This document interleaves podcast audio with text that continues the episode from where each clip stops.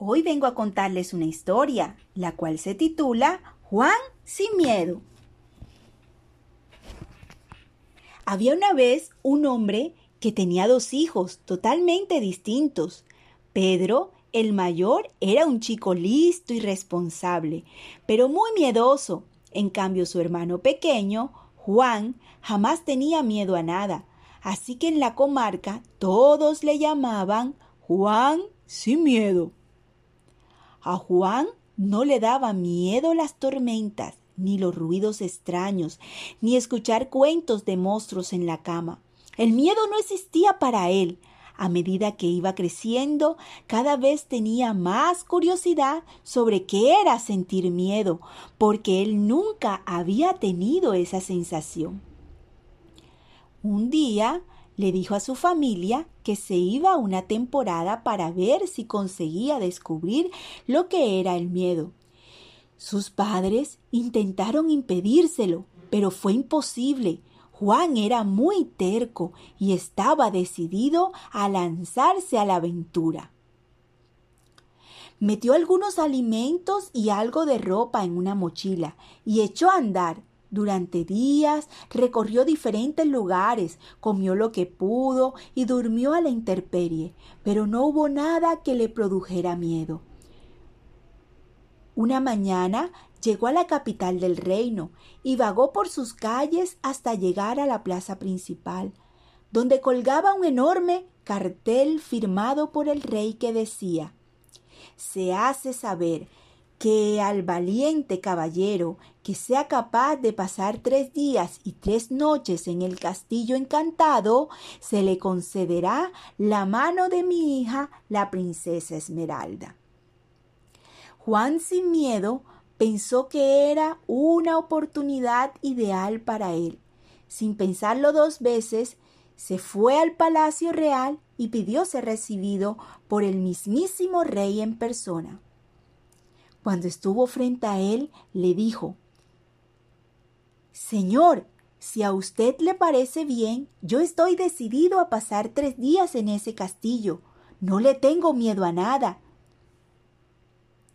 Sin duda eres valiente, jovenzuelo, pero te advierto, muchos lo han intentado y hasta ahora ninguno lo ha conseguido, exclamó el monarca.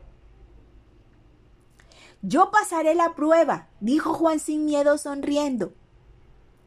Juan sin miedo escoltado por los soldados del rey, se dirigió al tenebroso castillo que estaba en lo alto de una montaña escarpada.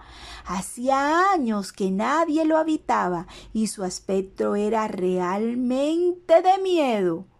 Cuando entró, todo estaba sucio y oscuro. Pasó a una de las habitaciones y con unos tablones que había por allí encendió una hoguera para calentarse enseguida se quedó dormido. Al cabo de un rato le despertó el sonido de unas cadenas en el castillo. En el castillo había un fantasma. ¡Bú!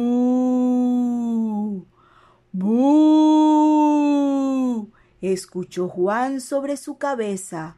¡Bú! ¿Cómo te atreves a despertarme? gritó Juan enfrentándose a él. Cogió unas tijeras y comenzó a rasgar las sábanas del espectro, que huyó por el interior de la chimenea hasta desaparecer en la oscuridad de la noche. Al día siguiente, el rey se pasó por el castillo para comprobar que Juan sin miedo estaba bien. Para su sorpresa, había superado la primera noche, encerrado, y estaba decidido a quedarse y afrontar el segundo día. Tras unas horas recorriendo el castillo, llegó la oscuridad y por fin la hora de dormir. Como el día anterior, Juan sin miedo encendió una hoguera para estar calentito y en unos segundos comenzó a roncar. De repente, un extraño silbido como de lechuza le despertó. Abrió los ojos y vio una bruja vieja y fea, que daba vueltas y vueltas a toda velocidad, subida en una escoba. Lejos de acobardarse, Juan sin miedo se enfrentó a ella. ¿Qué pretendes, bruja? ¿Acaso quieres echarme de aquí? Pues no lo conseguirás. Bramó, dio un salto, agarró el palo de la escoba y empezó a sacudirlo con tanta fuerza que la bruja salió disparada por la ventana. Cuando amaneció, el rey pasó por allí y de nuevo, para comprobar que todo estaba en orden, se encontró a Juan sin miedo tomando un cuenco de leche y un pedazo de pan duro, relajadamente frente a la ventana. Eres un joven valiente y decidido. Hoy será la tercera noche. Ya veremos si eres capaz de aguantarla. Descuide, Majestad. Ya sabe usted que yo no le temo a nada. Tras otro día en el castillo, bastante aburrido para Juan sin miedo, llegó la noche. Hizo como de costumbre una hoguera para calentarse y se tumbó a descansar. No había pasado demasiado tiempo cuando una ráfaga de aire caliente le despertó. Abrió los ojos y, de, y enfrente a él vio un temible dragón que lanzaba llamaradas por su enorme boca. Juan sin miedo se levantó y le lanzó una silla a la cabeza. El dragón aulló de forma lastimera y salió corriendo por donde había venido.